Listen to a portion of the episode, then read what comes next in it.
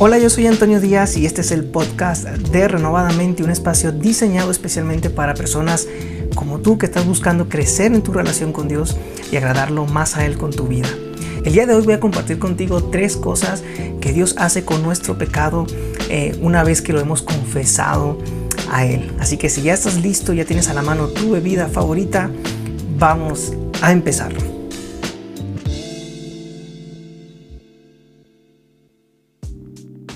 El pecado puede alejarnos de Dios, pero no aleja a Dios de nosotros.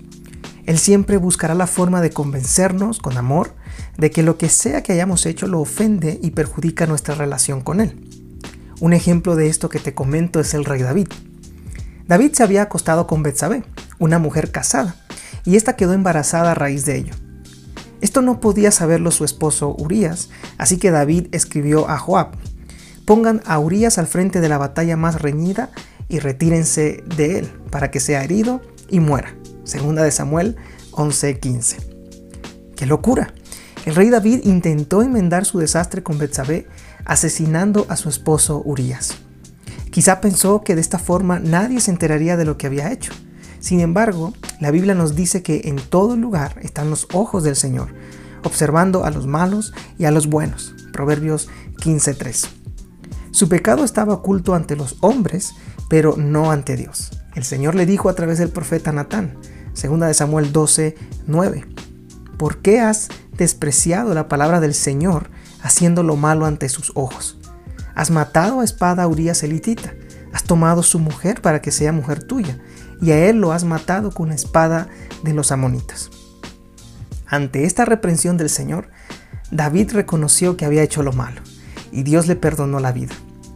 Esto mismo desea Dios que hagamos nosotros, que reconozcamos y confesemos nuestros pecados con un corazón sincero, para que estos no estorben nuestra relación con Él.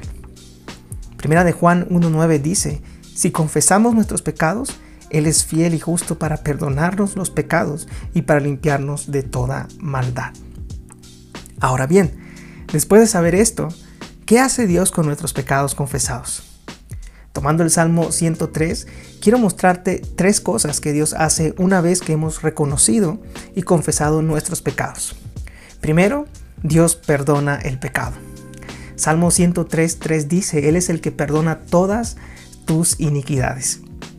Esta es una verdad en la que debemos caminar siempre como hijos de Dios. No debemos ponerlo en duda. Si hemos confesado nuestros pecados a Dios, ya no tenemos por qué sentir culpa, vergüenza o temor de acercarnos a Él. Si sientes culpa después de confesar tu pecado, puedo decirte que ese sentimiento no proviene de Dios, sino del infierno. Dios perdona nuestros pecados. Esto significa que ya no hay culpa ni condenación, no hay castigo. El Señor es misericordioso y perdonador.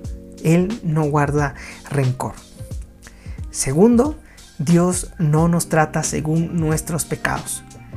Salmo 103.10 dice, no nos ha tratado según nuestros pecados, ni nos ha pagado conforme a nuestras iniquidades. Muchos pasajes en el Nuevo Testamento comunican esta gran verdad. En uno de ellos se puede apreciar cómo Jesús trató con una mujer sorprendida en adulterio. Juan 8 del 10 al 11 dice, enderezándose Jesús le dijo, mujer, ¿dónde están ellos? ¿Ninguno te ha condenado? Ninguno, Señor, respondió ella. Entonces Jesús le dijo, yo tampoco te condeno. Vete y desde ahora no peques más. Dios no nos da lo que merecemos, nos da lo que necesitamos. Número 3. Dios aleja de nosotros nuestros pecados. Salmo 103.12. Como está de lejos el oriente del occidente, así alejó de nosotros nuestras transgresiones. Piénsalo por un momento. Si Dios perdona nuestros pecados y no nos trata según nuestras iniquidades, lo más seguro que puedes o que puede haber es que Él jamás va a presentar tu pecado para juzgarte, criticarte o menospreciarte. Una vez que el pecado es perdonado, Dios lo aleja de nosotros.